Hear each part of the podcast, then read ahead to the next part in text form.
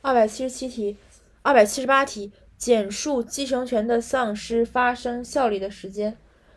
继承权的丧失自继承开始之时发生效力。如果继承权的丧失是于继承开始后由人民法院确认的，则人民法院对继承人继承权的丧失的确认追呃溯及自继承开始之时发生效力。应当指出，继承权的丧失仅是继承人对于特定被继承人的继承权的丧失，仅对于特定的被继承人发生效力，对继承人的其他被继承人并不发生效力。因此，继承人对于某一被继承人丧失继承权的，并不影响其对其他被继承人的继承权。同时，继承权的丧失对继承权的直系晚辈血亲亦发生效力，